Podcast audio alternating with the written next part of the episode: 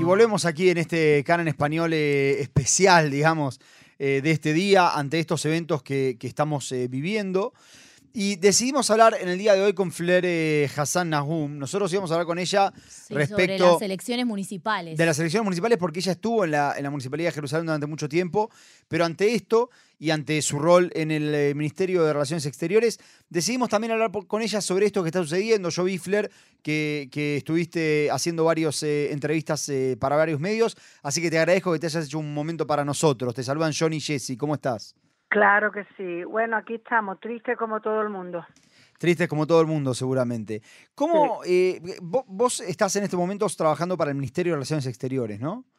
Todavía sigo en la municipalidad hasta fin de octubre, hasta las elecciones, que quién sabe lo que va a ocurrir ahora, porque si hay una guerra que tiene un poquito más de largo plazo, a lo mejor lo empujan hasta noviembre, quién sabe.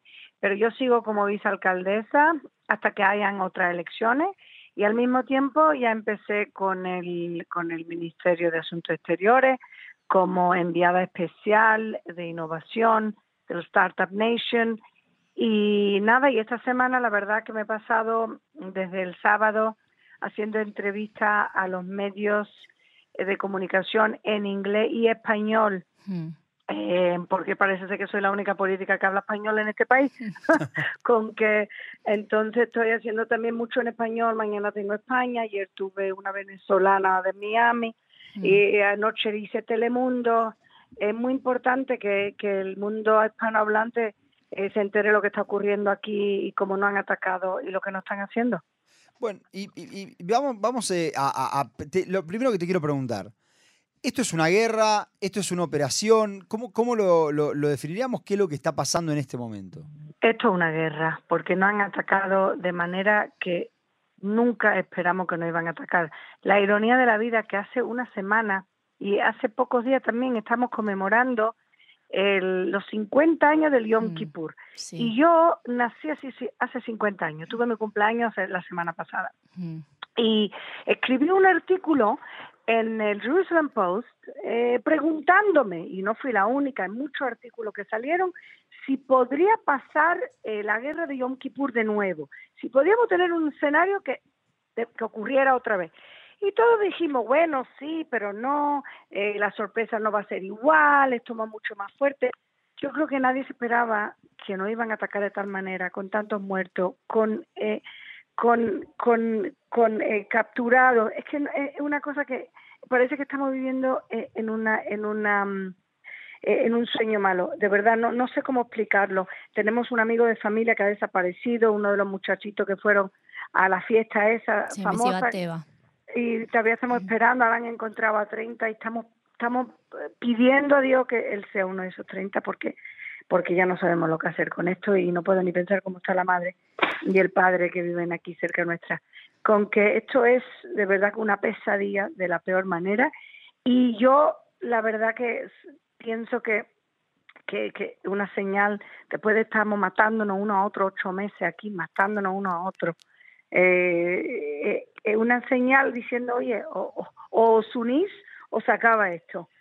Con que yo espero que po- podamos su- superar.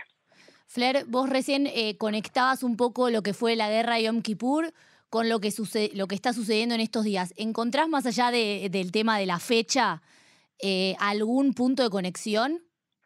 El punto de conexión es que, mm, que nos cogió de sorpresa, que, que, no lo esperábamos y la- es el punto de conexión. La diferencia es que, mira, esta gente no van a ganar. El problema no es ese, somos más fuertes, somos un ejército, tenemos inteligencia, tenemos tecnología. Ese no es el problema, el problema es cuántos de, lo- de los nuestros se van a morir hasta que ganemos. Ese es Mm. el problema. Y de los capturados, es que no, no puedo ni pensar, esta gente, esta gente son ISIS, esta gente no tiene ni convención de Geneva ni nada. Esta gente están maltratando a, a gente mayores, niños pequeños, mujeres, quién sabe lo que está pasando ahí. Y, y nosotros, desde ayer estoy pensando que lo que necesitamos aquí es un Entebi, un raid Entebi, algo súper creativo que no solo eh, no, nos vuelvan los capturados, pero que restaure nuestro, nuestro, no sé, nuestra fe en, en el gobierno y en el ejército, porque esto ha sido un fracaso total. Eh, pero quiero, quiero, quiero entender algo, a ver, hablando con vos. ¿Qué, qué es lo que falló acá? Porque se habla de, un, de una falla en la inteligencia israelí y con eso se lo compara también con Yom Kippur. ¿Vos, vos pensás sé. que esto pasó, que, que esto No sucedió, que eso fue lo que sucedió? No, es que, es que lo encuentro muy difícil de pensar que, que, que no, que, que no tenemos, no sé, que, que la inteligencia nos falló. No sé, de verdad que no sé lo que pasó. Yo a mí no me cuentan estas cosas. Yo solamente soy una, una política local, no, no estoy en el Security Cabinet, pero que, que no comprendo. Yo no, yo creo que va a tardar mucho tiempo entender eh, cómo pudo fallar eh, la inteligencia, cómo pudo fallar también eh, la frontera, porque tenemos una frontera buena, sólida, con tecnología, con soldados, con tanques. ¿A dónde, ¿A dónde estuvo todo el mundo? No comprendo. Mm. Sí. No lo comprendo, es algo que es incomprensible. Y, y, y, y yo creo que todavía no, no tenemos ni idea del número total de fallecidos. No, no, no sabemos todavía. Ahora están hablando de 400. Yo para mí que eso va a seguir subiendo. Y capturados dicen ahora 100. Yo espero que se queden 100 porque porque qué, desastre, qué desastre. Que tuvieran la gente en su casa con sus niños, con sus hijos, diciendo cuatro horas necesitamos ayuda, necesitamos ayuda. Nadie vino. En Israel que llega una ambulancia en un minuto y medio. Nosotros somos tan orgullosos de, de, de, de cómo rápido Sí. son los le- la seguridad aquí en Israel. Que mi suegro tuvo un ataque al corazón y, y en, y en 60 segundos llegó una ambulancia.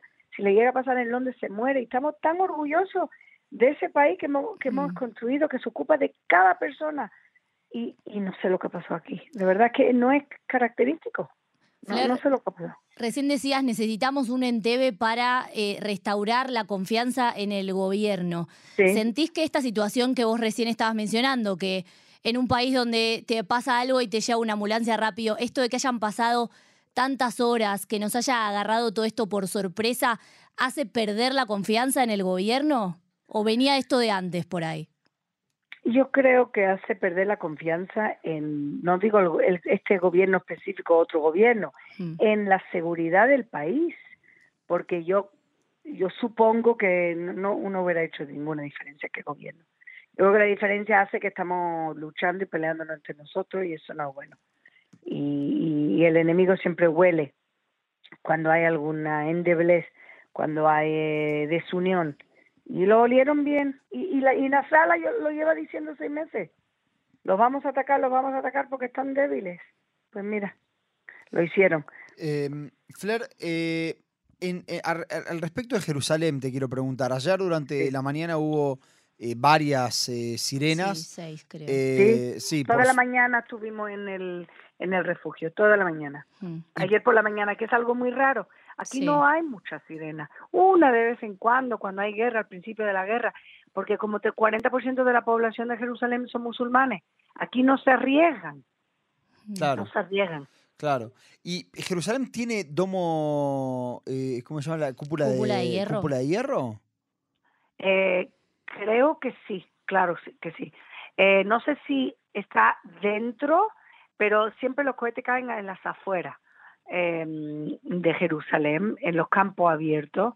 Pero yo siempre digo que la que el, eh, que el Golden Dome, la cúpula eh, dorada, es nuestro Iron Dome, porque no se quieren acercar. Claro, ¿Te que no vaya a imaginas ser que le si caiga tiran ahí. un Claro. cohete y se cargan en la mezquita o Claro, que hubiera pero, pero no hubo informes, digamos, te pregunto por como, como vos sos eh, funcionario del gobierno, no es que hubo informes de...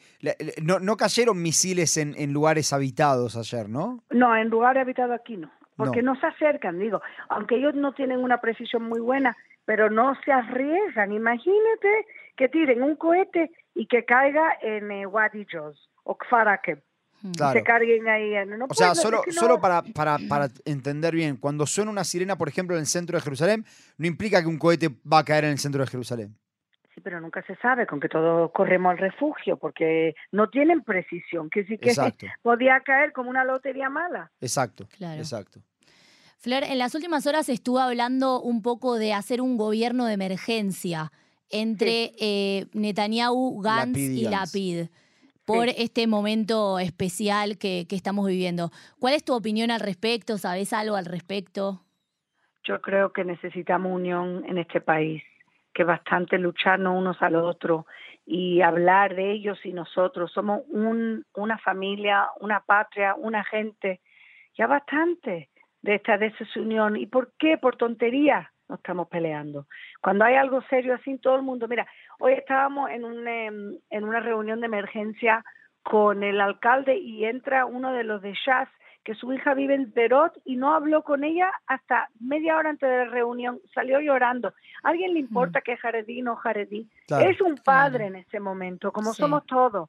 Entonces, yo creo que un gobierno de unión es lo que, lo que nos merecemos eh, eh los ciudadanos de Israel y es lo que este momento pide.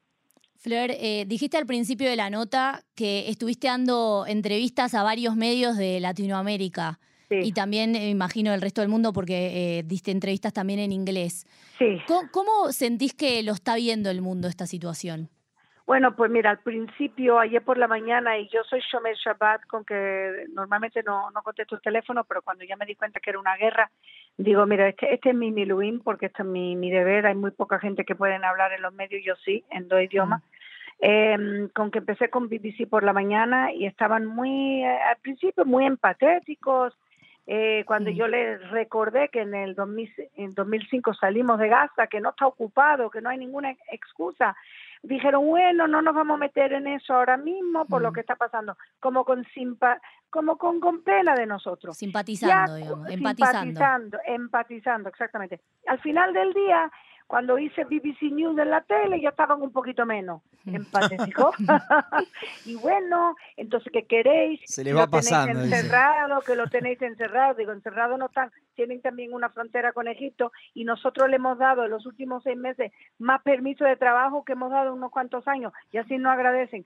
Entonces, y yo espero que esta noche que tengo más entrevistas eh, y mañana por la mañana que tengo más entrevistas, yo espero que con los días, cuando nosotros ahora eh, empecemos nuestra retaliación eh, y empecemos a atacar, la simpatía, eh, la empatía bajará.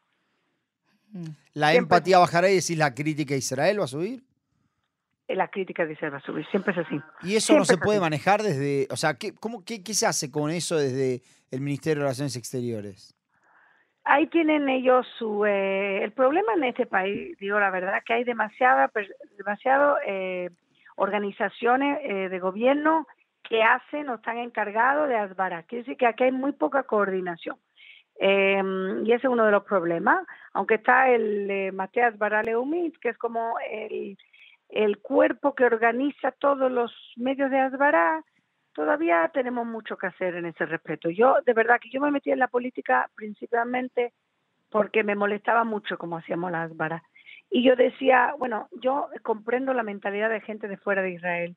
Yo creo que los que han nacido y se han criado aquí lo comprenden menos. Son gente profesionales, son gente buena, pero lo comprenden menos. Necesitamos gente como nosotros, Olim, que sabemos hablar a esto, eh, no solo el idioma, pero sabemos hablar a la mentalidad de los países Em, yo creo que tenemos aquí un, un regalo con los Olim que tenemos y no el gobierno no nos utiliza bastante. Con que eso fue una de las razones que yo me metí en la política, de verdad, porque quería representar a Israel de manera más eficaz. Bueno, Flor, te agradecemos muchísimo por la entrevista. Nosotros ya tenemos que ir eh, cerrando el programa. Este, habíamos quedado en hablar de, otros temas, así que veremos si, si más adelante podemos.